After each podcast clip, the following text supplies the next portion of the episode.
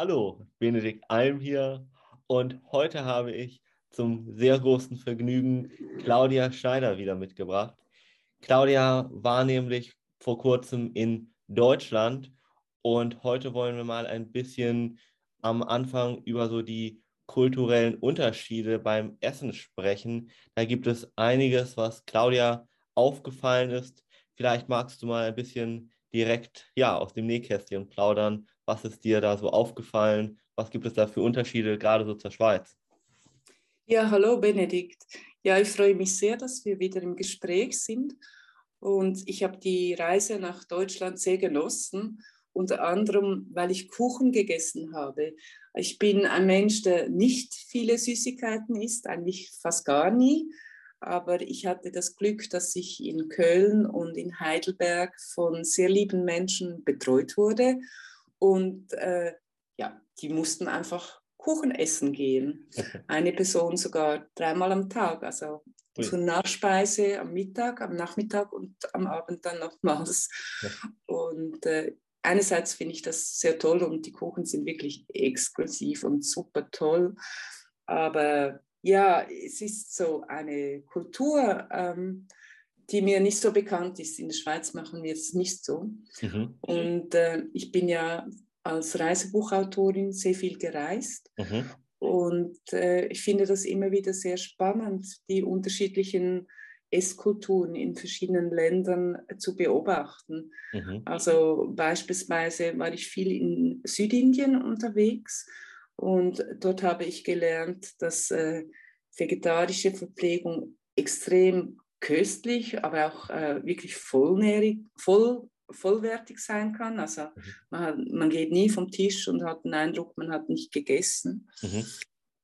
Und äh, ich finde auch die Art, wie man isst, ist höchst interessant. Also mhm. beispielsweise in Indien isst man traditionell von Hand. Mhm. Also man kann in noch so ein billiges, einfaches Lokal gehen. Da gibt es immer einen Wasserhahn und immer Seife. Und äh, die Leute gehen immer Hände waschen, bevor mhm. sie essen. Das tun wir mhm. nicht. Und man sieht zum Beispiel auch Kinder schon, äh, die äh, vom Becher trinken, ohne den Becher direkt an den Mund zu führen. Mhm. Das ist schon fast eine Kunst. Das ja. würde uns nie einfallen. Aber ich will damit sagen, äh, die Inder sind im Allgemeinen sehr, sehr hygienebewusst, was mhm. das Essen betrifft. Mhm. Und ich war beispielsweise auch auf äh, Madagaskar und da gibt es eine kleine vorgelagerte Insel. Ja. Äh, dieser Teil von Madagaskar ist extrem fruchtbar, da mhm. wächst mhm. wirklich alles, was man sich wünscht. Mhm. Die Einheimischen haben aber nicht so das Bewusstsein für Gemüse oder sowas. Mhm. Die pflanzen in erster Linie Reis an. Und das hat mich total schockiert, weil ich habe da kleine Kinder gesehen mit richtigen Hungerbäuchen. So diese mhm. aufgeblähten Bäuche und wenn man sich damit befasst, weiß man auch, dass Reis nicht äh, ernährungsmäßig nicht so wirklich wertvoll ist. Ja. Mhm. Füllt den Bauch, aber nicht viel mehr. Und ja, das finde ich schockierend. Da fehlt einfach das Wissen. Mhm. man ist im Paradies eigentlich und hat trotzdem einen Hungerbauch. Ja. Mhm.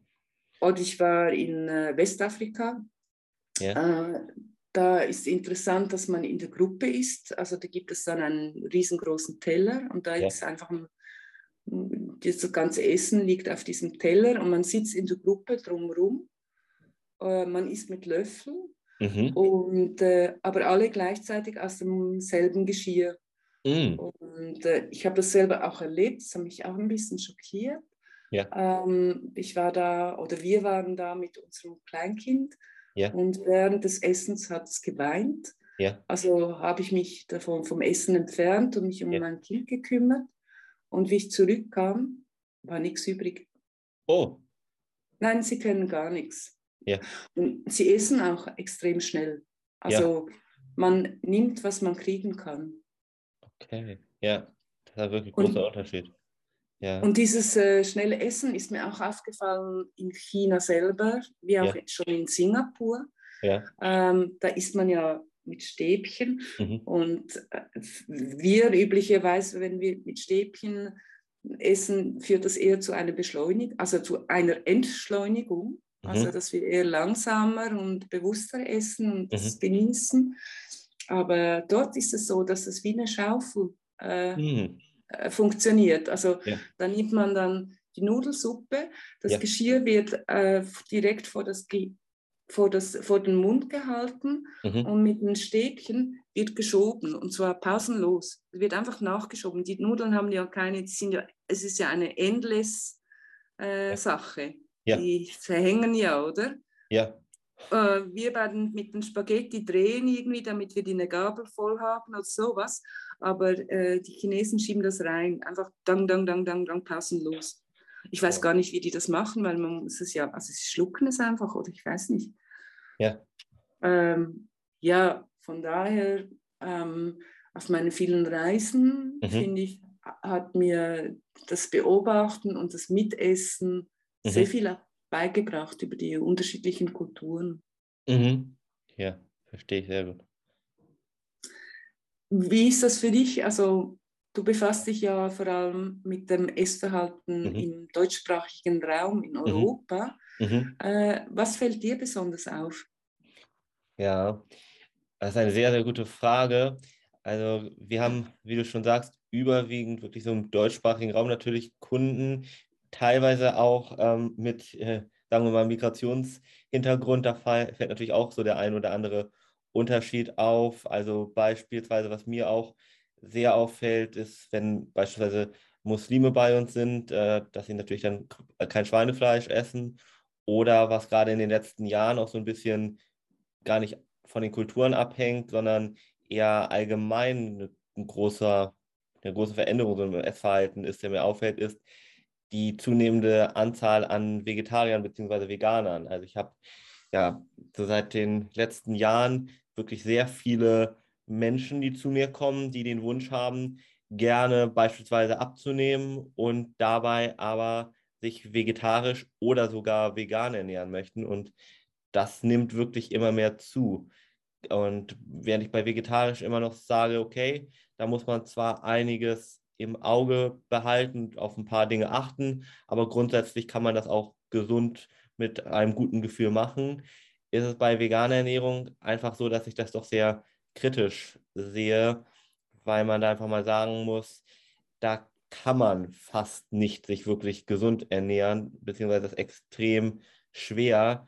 Ähm, die meisten, die sich vegan ernähren, die haben irgendwelche Mangelerscheinungen und es gibt auch immer mehr Tendenzen und Studien, die zeigen, umso länger man sich vegan ernährt, umso ja, mehr schadet man seiner Gesundheit. Als Beispiel, dass seine Nerven irreparable beschädigt werden und oh. noch ein paar andere äh, ja, so Folgeerscheinungen einfach, was ich denke auch eigentlich jedem einleuchtet, weil wir Menschen sind genetisch gar nicht darauf ausgelegt, uns jetzt rein pflanzlich zu ernähren. Ja, heißt nicht, dass man das nicht zusätzlich nehmen kann, aber unser Gebiss nur als Beispiel, unsere Verdauung und so weiter, die sind mit darauf ausgelegt, tierisches Eiweiß ähm, zu essen. Ja, das kann vegetarisch, wie gesagt, funktionieren. Da gibt es ja verschiedene gute Eiweißquellen zum Beispiel. Ja.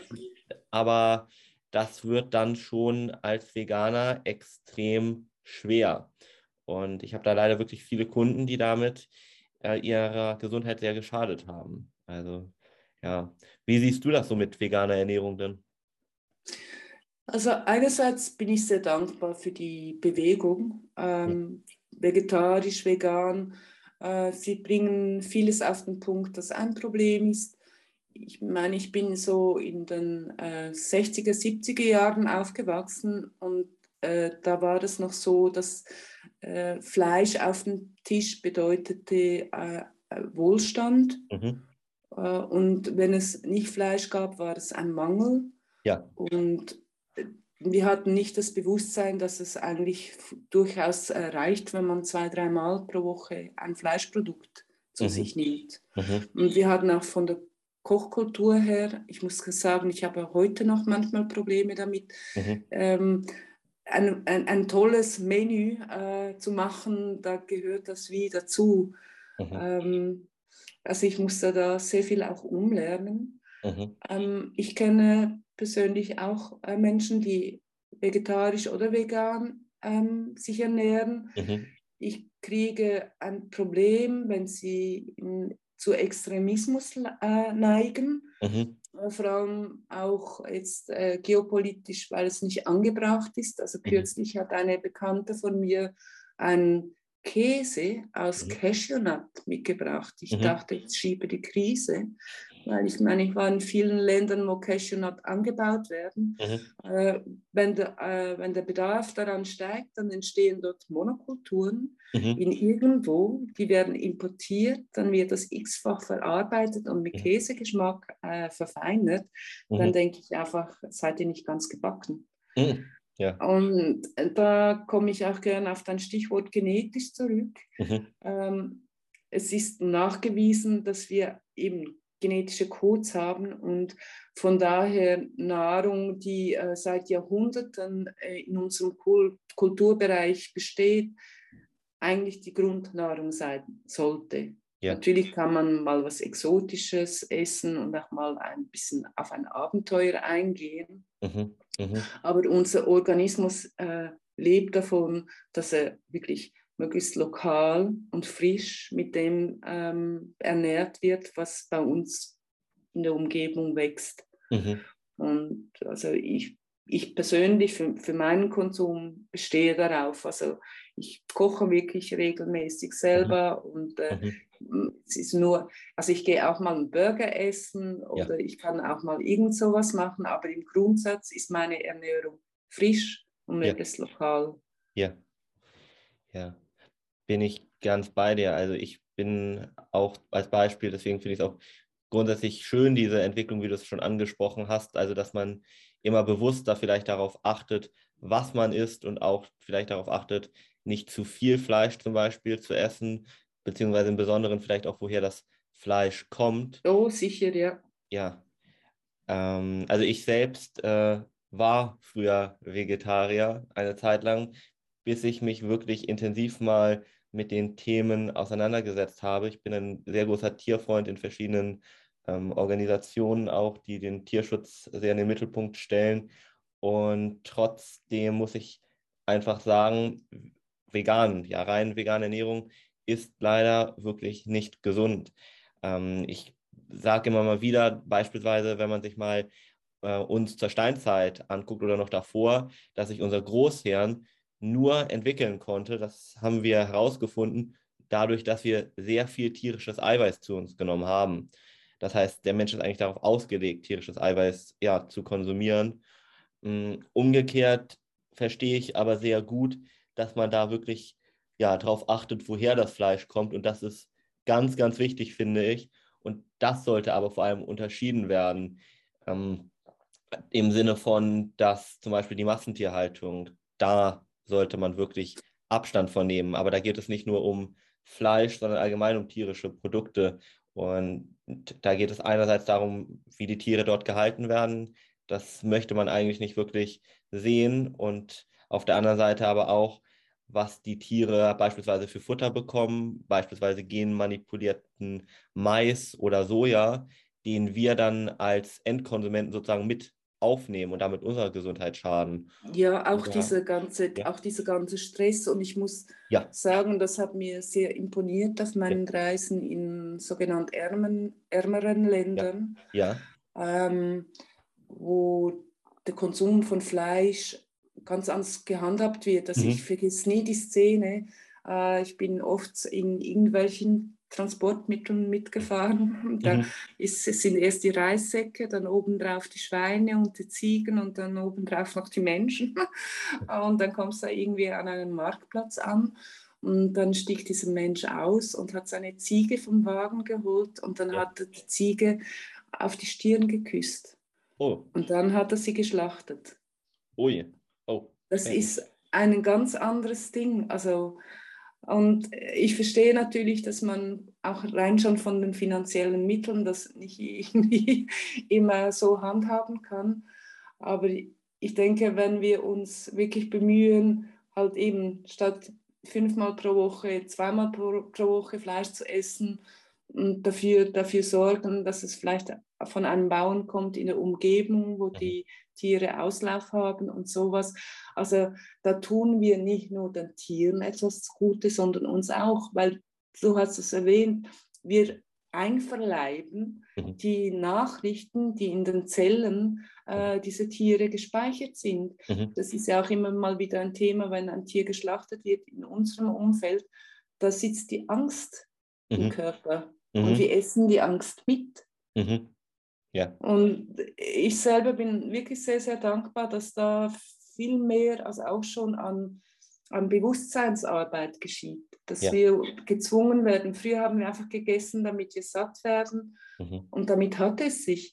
Ja. Und auch diese ganzen geopolitischen Zusammenhänge, Mhm. wie sie aktuell wieder sehr, also ja, in unser Bewusstsein rücken mit, äh, damit, mit dem Krieg äh, in der Ukraine und, und dass das zur Folge hat, dass einfach wieder Abertausende von Menschen ähm, Hunger leiden werden, Mhm. weil wir durch die Globalisierung eben auch dazu äh, übergetreten sind, die Dinge zu, ja, auszulagern. Mhm. Ja. Mhm. Ja, richtig. Und das ist äh, relativ fatal. Und ich bin in einer Generation aufgewachsen, wo es sehr viele kritische Meinungen gab zu dieser Ja. ganzen Globalisierung. Der Wunsch und die Hoffnung war, dass es uns weltweit mehr Wohlstand bringt. Ja. Aber hi- jetzt sehen wir einfach auch, ähm, ja, welche Nachteile und welche Probleme es gibt. Und Ja. gerade was, es die, was die Grundbedürfnisse betrifft, Mhm. ist es sicher gut, dass wir da einen Bewusstseinsprozess durchmachen können. Ja, ja. Also das finde ich ganz wichtig. Und was du auch schon so ein bisschen angedeutet hast, auch dass jeder für sich persönlich so mal sich anschaut, wie möchte ich mich eigentlich wirklich ernähren. Also nur als Beispiel, man kann sich ja wirklich ohne Fleisch jetzt ernähren. Ähm, vegetarisch zum Beispiel ist ja gesund durchaus möglich. Und da spricht für mich auch überhaupt nichts gegen. Und da leidet auch kein Tier, wenn man da nicht wirklich die Massentierhaltung unterstützt. Ähm, Beispielsweise gibt es Anbauverbände, das hattest du schon so ein bisschen vielleicht auch angedeutet mit dem Bauern, beispielsweise auch Demeter, wenn du dich vegetarisch ernährst, wo die Kühe erstens nicht nur auf der Weide gehalten werden, sondern auch zum Beispiel nicht enthornt werden dürfen, keine Medikamente bekommen, die dann nachher wir auch mit aufnehmen und die Tiere einfach ein wirklich ganz tolles, artgerechtes Leben haben und da wird keinem Tier irgendwie geschadet und auch nicht unserer Gesundheit am Ende. Ähm, aber es ist eine persönliche Das ist- Sache, ja? Ja, das ist ein ganz wichtiger Punkt. Ich versuche das auch meiner Tochter zu vermitteln. Es Ja. ist nicht immer ganz einfach, Ja. äh, von wegen Fertigpizza und zu faul zu kochen und Mhm. all sowas. Mhm. Ähm, mir, fällt dat, mir fällt dazu einfach immer mal wieder ein, ähm, ich war eben öfters mal in Indien und äh, Ja. habe da unter anderem auch Mofa gefahren und Mhm. äh, dann tankt man das auf und äh, ja, sie neigen dazu, das Benzin zu punchen. Mhm. Und ja, entsprechend läuft das Motorrad. Ja. Also, und ich finde, wir sind nicht nur, aber wir sind auch ein Automat. Ja. Und die Nahrung ist das, was den Automat, äh, Automaten am Laufen hält. Mhm. Ja. Und wenn wir da gepunchtes Benzin reingeben, dann haben wir einfach die Folgen davon zu tragen. Mhm. Also so gesehen ist es reiner Egoismus, wenn man sich mit seiner Ernährung äh, befasst und Mhm. da schaut, was wirklich Sinn macht. Aber es hat noch weltweit einen guten Effekt. Mhm. Also es ist eine Win-Win-Situation, wenn wir uns bewusst mit unserer Ernährung befassen. Ja, das stimmt. Also wirklich.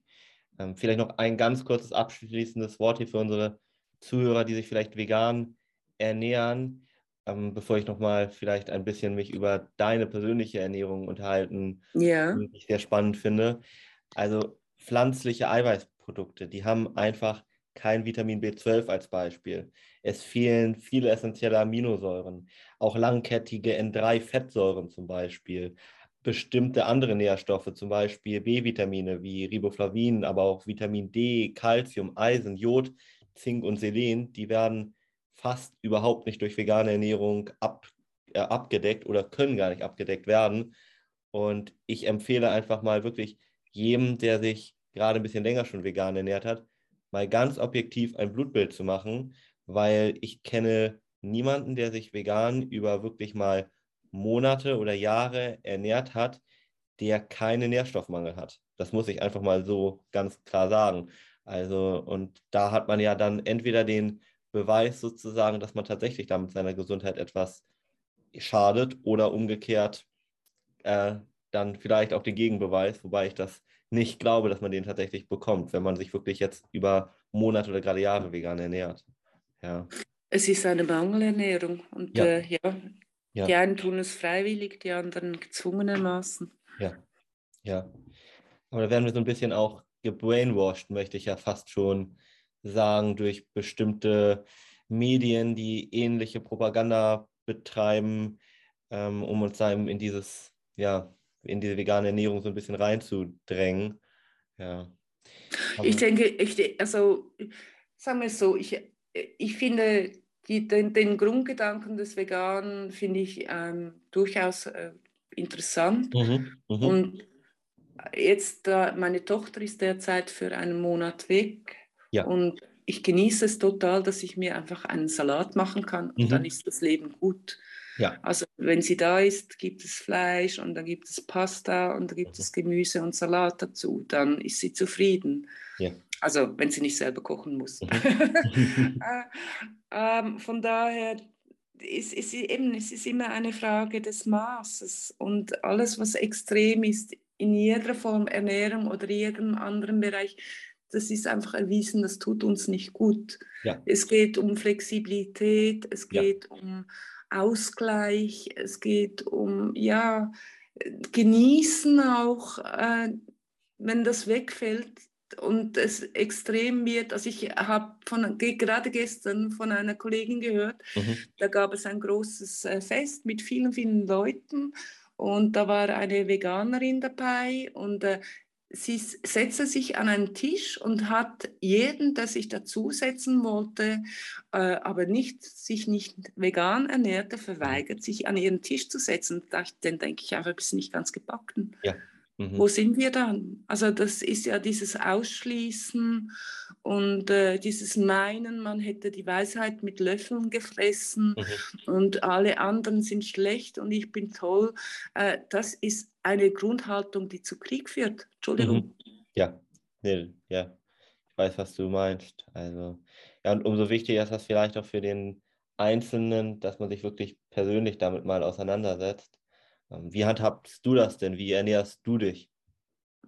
Ja, wie schon erwähnt, also sagen wir so, ähm, ich habe immer schon wirklich gern gekocht und, mhm. und ich mag wirklich selbst gekochtes, weil einfach auch oft, wenn ich in ein Restaurant gehe, ich finde das eine Zumutung, dass ich dann noch so viel Geld ausgeben muss für irgendwas, was aus der Mikrowelle oder aus der Tiefgefriertruhe kommt mhm.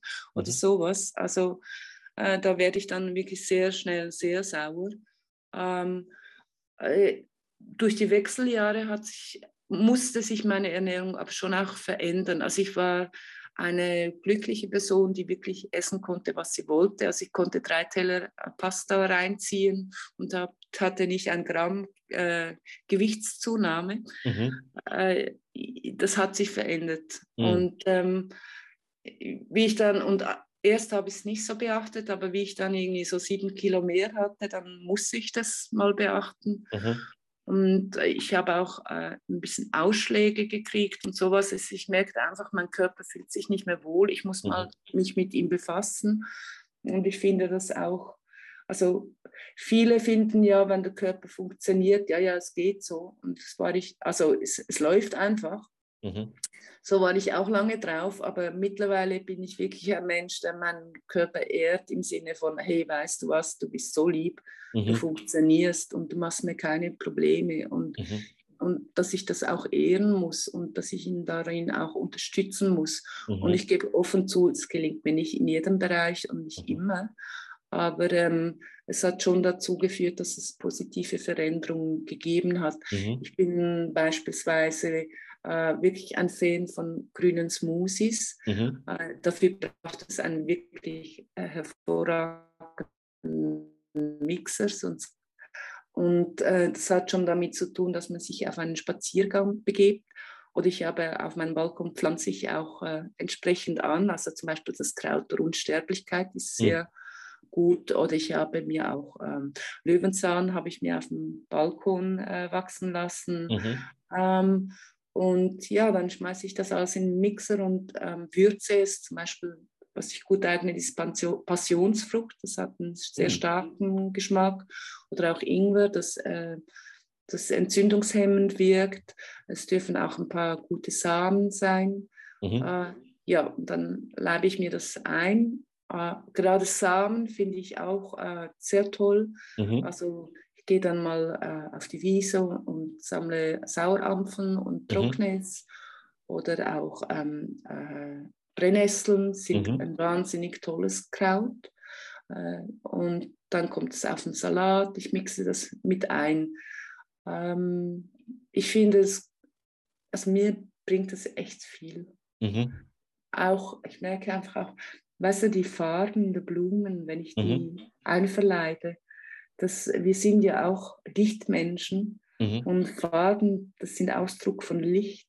Mhm. Und, wenn ich, und das heißt ja auch, also, dass man bei Gemüse eben schauen soll, dass man möglichst farbvielfältig sich ernährt. Mhm.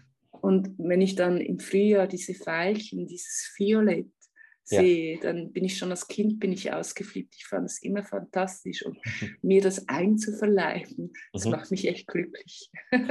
und ich merke einfach auch, wie mein Körper juckt. Oh, gibt es mal wieder was Feines? Dafür kann ich dann mal wieder einen Burger essen oder so. Ja. Aber ja. da tut sich viel. Mhm. Also, mhm. Mhm. Wie ist das bei dir? Ich meine, du hast erzählt schon, dass du ja eigentlich übergewichtig warst und du hast jetzt dein Gewicht sehr schön im, im Griff. Ähm, mhm.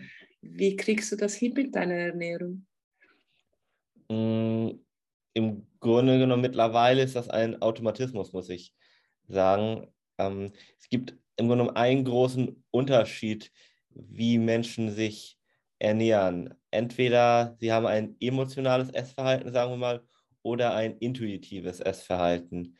Und mhm. meistens, äh, ja, also wir kommen auf die Welt normalerweise jedenfalls, sagen wir mal, mit einem grundsätzlich schon intuitiven Essverhalten. Das heißt, das Kind kommt auf die Welt und weiß eigentlich, was ihm gut tut und was nicht, muss vielleicht noch mal ein bisschen was lernen von den Eltern und vom Umfeld und so weiter, aber so grundsätzlich hat jeder in sich eigentlich, ja, ich sag mal, so eine, eine super, eine übergeordnete Intelligenz, die einen eigentlich so ein bisschen dahin führt. Aber das verlernen ja. wir häufig dann und dann neigen wir zum emotionalen Essen. Also das, das führt dann in diese Richtung zum Beispiel, dass wir ähm, belohnt werden, wenn wir irgendwie ja, was Gutes tun, sei es eine gute Schulnote nach Hause bringen. Das, ne, das ist so das klassische Beispiel, was ich immer bringe, weil das meine Großmutter gemacht hat. Die hat mir immer dann Schokolade gegeben zum Beispiel. Oder bei meinem Großvater, der hat mir immer Tic-Tacs gekauft, wenn man die kennt. Oh. Ähm, äh, ja, und dann ja, programmiert sich das Gehirn im Grunde genommen um und man lernt, ach, wenn ich etwas Gutes mache, dann sollte ich essen. So, und dann lernt man so langsam um, eben eher aus Emotionen zu essen und nicht, weil man wirklich Hunger zum Beispiel hat. Ähm, oder wenn man ein bisschen älter ist vielleicht und viel Stress hat, dann ist das so, dass der Körper ein Hormon unter anderem ausschüttet, Cortisol. Und wenn das zu stark ansteigt, dann kann das zu Heißhunger im Körper führen.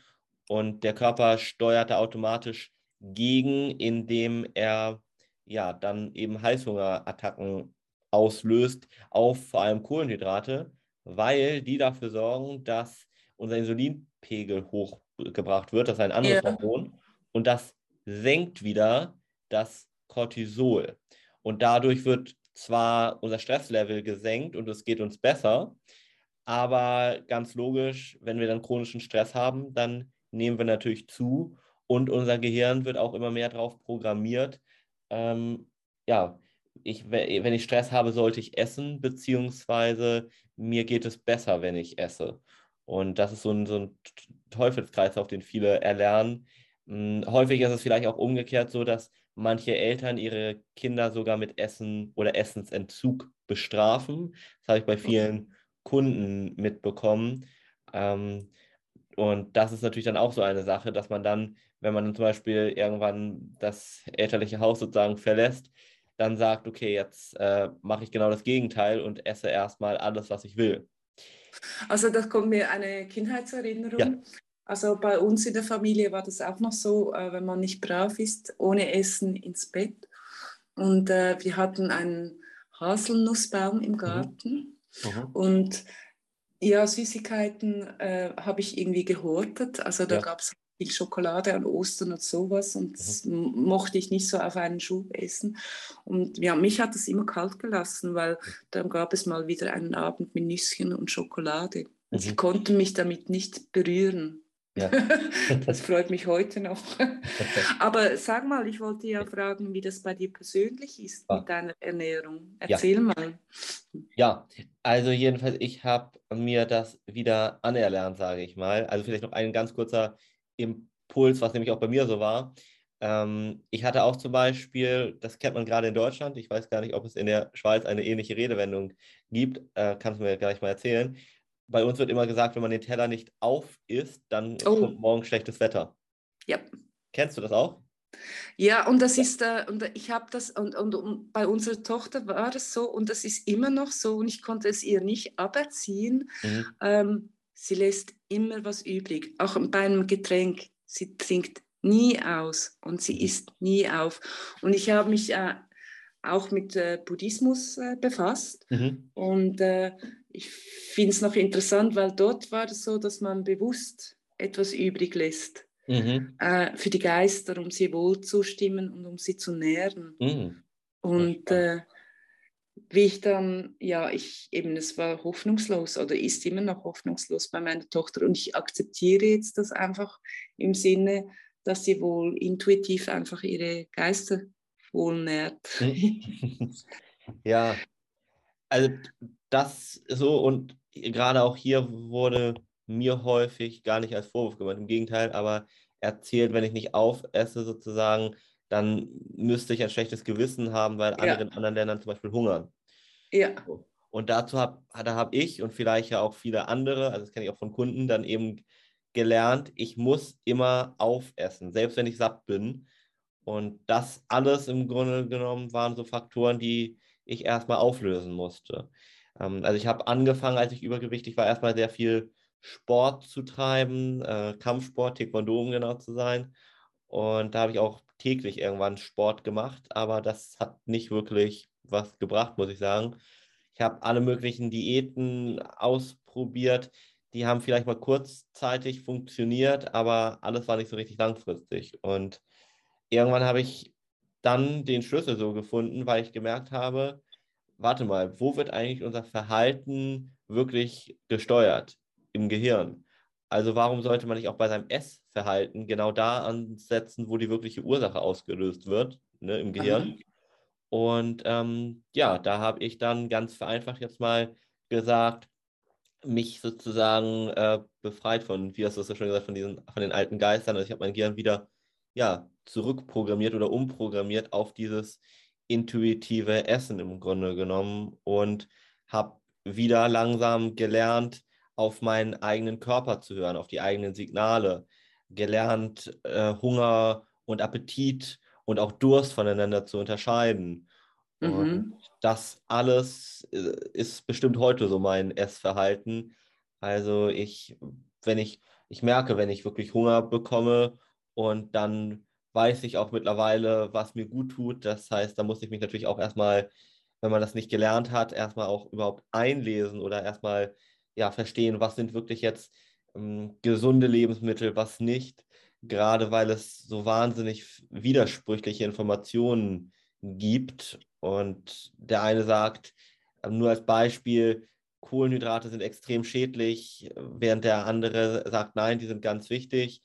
Der eine sagt, äh, Eier sind ganz schlecht für unsere Cholesterinwerte. Der andere sagt, nein, im Gegenteil, die sind sogar gut.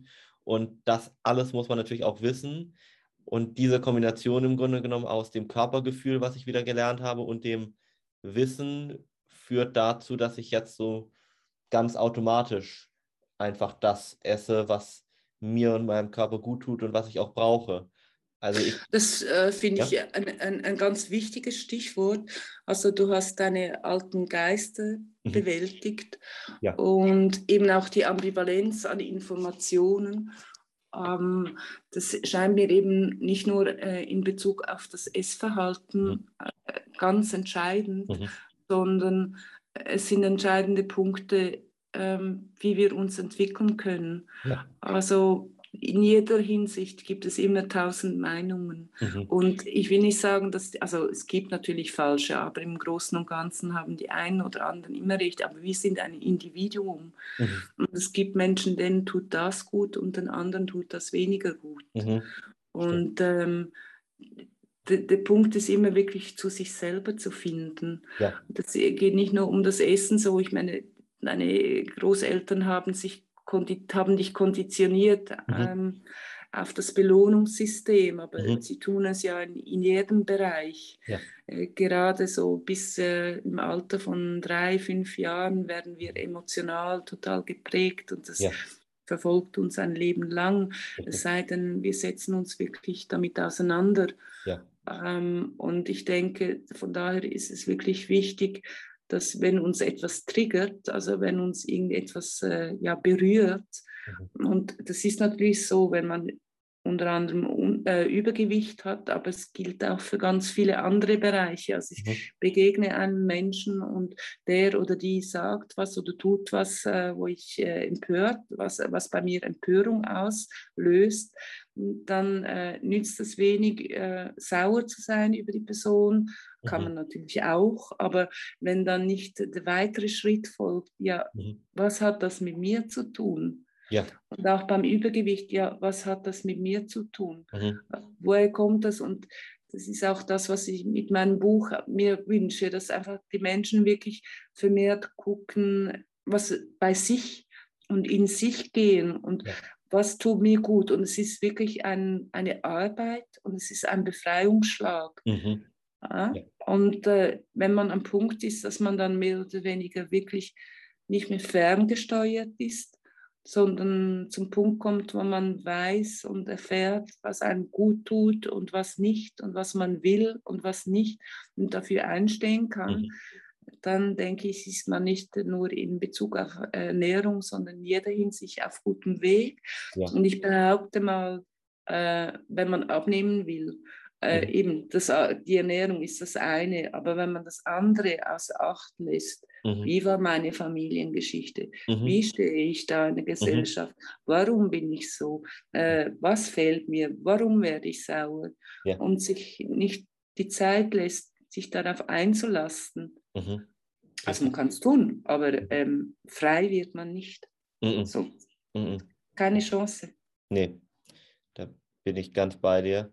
Also es, meistens, das kann ich auch nur immer wieder betonen, ist Übergewicht, so war das ja auch bei mir, nur ein Symptom im Grunde genommen für was viel tiefer liegendes sozusagen, genau wie du das gerade ja. beschrieben hast. Also und dementsprechend wird, äh, wirst du natürlich vielleicht auch mal kurzfristig mit irgendeiner Diät oder irgendeinem Ernährungskonzept, in, den, in das du dich sozusagen reinpresst oder reinpressen lässt, Erfolge haben können, aber du wirst niemals nachhaltig die Ursache auflösen oder umgekehrt, wenn du dich mit dir selber wirklich beschäftigst sozusagen und zu dir wieder zurückkommst und dich von diesen ganzen Prägungen befreist, dann wirst du ganz automatisch sozusagen abnehmen und mhm. nicht nur abnehmen. Also wenn du diese psychologische Ursache auflöst, dann wird das alle anderen Lebensbereiche auch positiv beeinflussen. Also ein ganz gutes Beispiel, was vielleicht ganz toll zu dir auch ähm, passt, zu dem, was du gerade gesagt hast, ist, ich habe viele Kunden oder auch Kundinnen, die so einen Glaubenssatz haben, ich bin nicht gut genug oder ja. die, die fehlende Selbstliebe haben. Und das kompensieren sie durch Essen und dadurch werden sie übergewichtig. Die Selbstliebe ist ein absoluter Schlüssel. Ja. Das ist ein absoluter Schlüssel. Ja. Und das Problem an der Selbstliebe ist, dass wir sie immer im Außen suchen. Richtig. Also Mama und Papa waren nicht äh, nett genug, freundlich ja. genug, äh, mein Freund behandelt mich nicht gut genug, mein Chef ist nicht nett genug, ja. bla bla bla. Und an sich sind das einfach Zeichen dafür, dass wir selber nicht gut, nicht nett genug sind mit uns selber, dass wir nicht sorgsam mit uns umgehen. Ich, habe, ich habe auch so äh, solche Dinge, natürlich wie jeder. Also Selbstliebe ist wirklich ein ganz großes Ding. Ja. Und mir ist beispielsweise immer wieder passiert, dass mich Leute auf der Straße für irgendwas angepisst haben. Mhm. Also ich stehe in der Schlange, ich sage freundlich zu der Dame nebenan, äh, waren Sie vor mir? Ich weiß es nicht genau. Möchten Sie vorgehen? Und die macht mich zur Schnecke, weil ich so frech war, ihr vorzustehen. Oder ich sitze im, im, im Zug und da liegt nebenan ein, ein Sack mit irgendwie Sachen drin, oder? Und, und dann, äh, äh, dann steht eine Frau auf und macht mich total zur Schnecke, dass ich da irgendwie was klauen will. Äh, mhm. Sorry. Äh, und einfach so aus dem Nix heraus. Oh. Und früher hat es bei mir ähm, totale Wutanfälle mhm. ausgelöst. Also dann konnte es dann wirklich unangenehm werden. Ja. Heute kann ich darüber lachen. Du hast ein Problem, ist nicht mein Problem, mhm. Darling. Ja. Ja. Aber es war ein langer Weg. Aber mhm. ich, ich bin total froh darüber.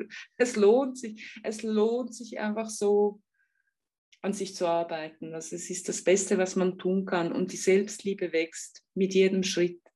Hundertprozentig, ja. Ähm, wie bist du dazu gekommen, beziehungsweise vielleicht auch, wie kann der Zuhörer diese Selbstliebe erlernen? Ja, gute Frage. Also die, die, die, Voraussetzung ist eben wirklich, dass man sich Zeit nimmt. Ich war äh, kürzlich an einem Apro eingeladen, ha, äh, hatte eine Gemeinderätin getroffen. Ähm, sie ist auch im, im Geschäft, also im Business ist sie, hat sie einen guten Posten. Sie hat drei Kinder oder zwei Kinder, so im, zwischen 10 und 13. Und ich habe so gefragt, wie es dir geht. Und sie sagt, naja, ich tue alles Mögliche, aber nichts für mich. Mm. Ich habe mir dann erlaubt zu sagen, das ist eine schlechte Strategie, vor allem wenn deine Kinder 10, 13 Jahre alt sind, wird es noch ein Jahr so andauern. Ja. Und ich glaube, ein guter Start ist wirklich, dass man sich wirklich zwingt, mhm. einmal pro Woche etwas für sich zu tun, für mhm. niemanden anders als für sich. Ja. Das ist ein erster Schritt.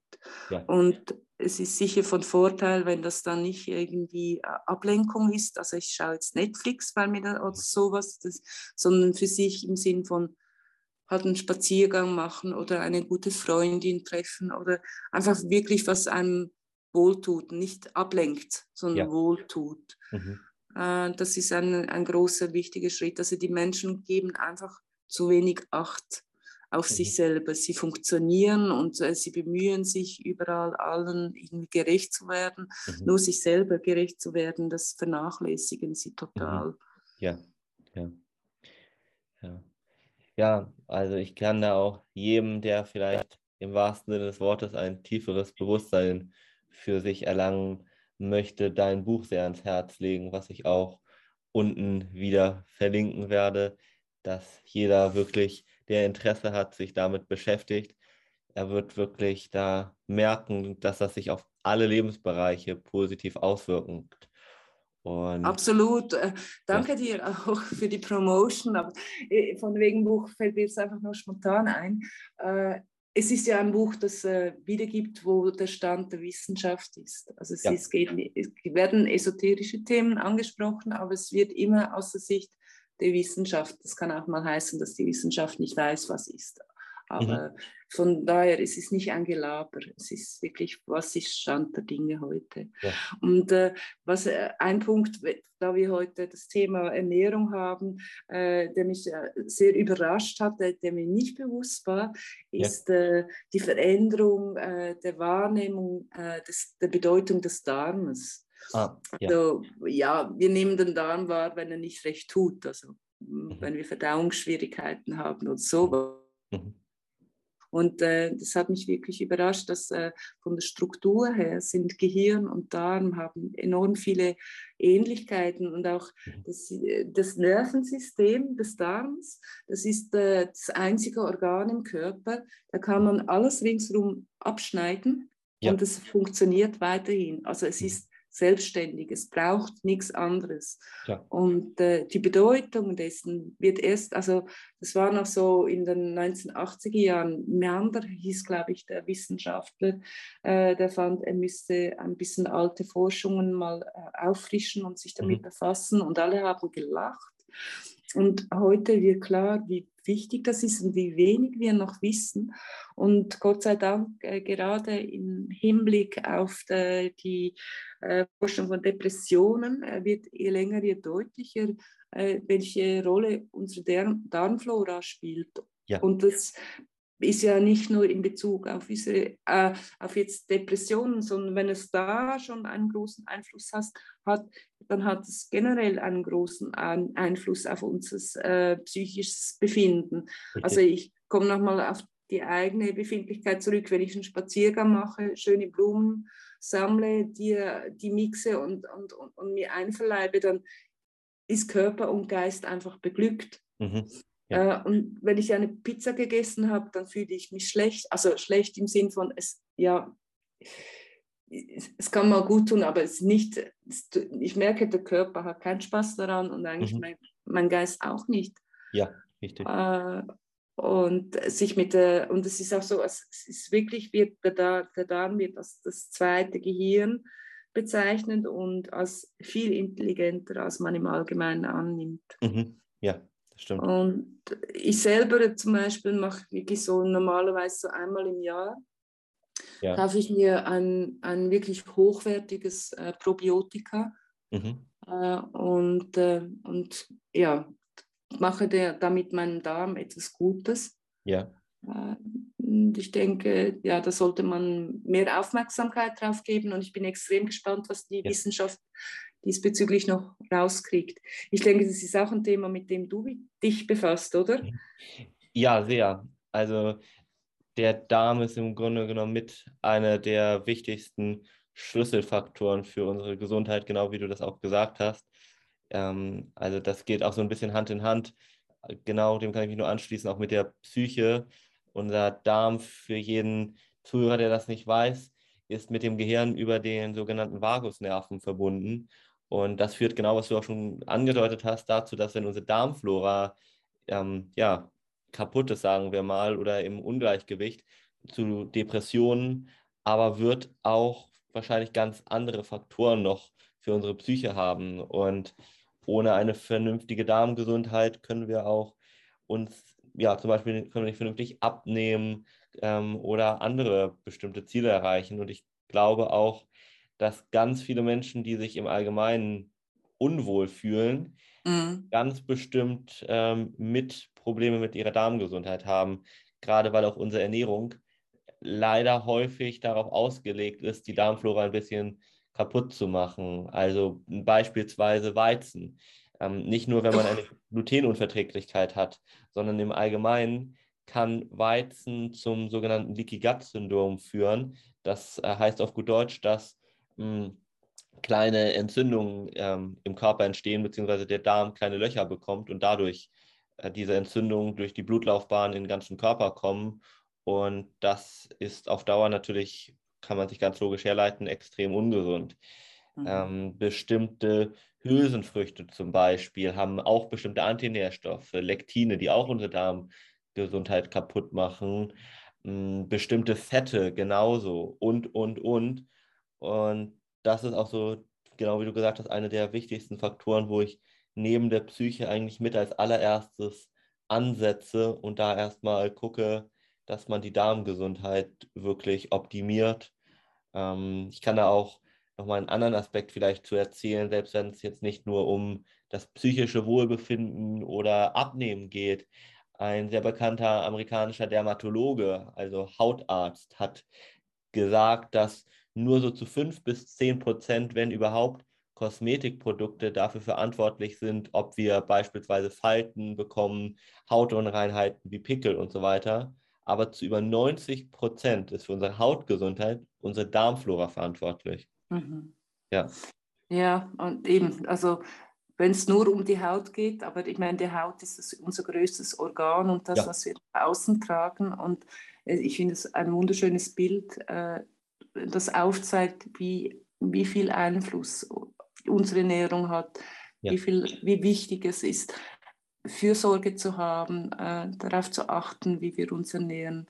Ja, ähm, ja das mhm. ist. Äh, ich finde es toll, jedenfalls, Benedikt, dass du Menschen darin unterstützt, weil das ist ja. auch ein Bewusstseinsprozess, ein ganz wichtiger, ja. man sich anfängt, mit seiner Ernährung auseinanderzusetzen. Richtig. Und das ist auch bei meinem Buch so, es hat ja ganz, ganz viele verschiedene Themen. Ja. Und äh, es ist eigentlich egal, wo man anfängt. Viele Wege führen nach Rom. Ja. Und wenn es bei der Ernährung anfängt, weil man jetzt halt übergewichtig ist und findet, man möchte äh, schlanker werden. Ja. Das ist super. Es ist, kann auch irgendwas anderes sein, äh, weil man irgendwie spannende Träume hat und anfängt, sich damit zu befassen, mhm. weil man anfängt zu meditieren.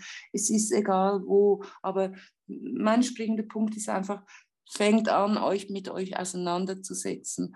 Da, wo ihr ein, ein also von daher mag jetzt vielleicht etwas zynisch klingen, aber von daher denke ich, ist Übergewicht auch ein Geschenk, weil wir halt äh, als Gesellschaft sehr äh, unangenehm da, darauf reagieren mhm. und äh, es einen fast schon zwingt, ähm, ja, sich mal damit zu befassen. Ja. Und das ist aber einfach auch ein, ein Weg, wirklich äh, sich selber zu finden.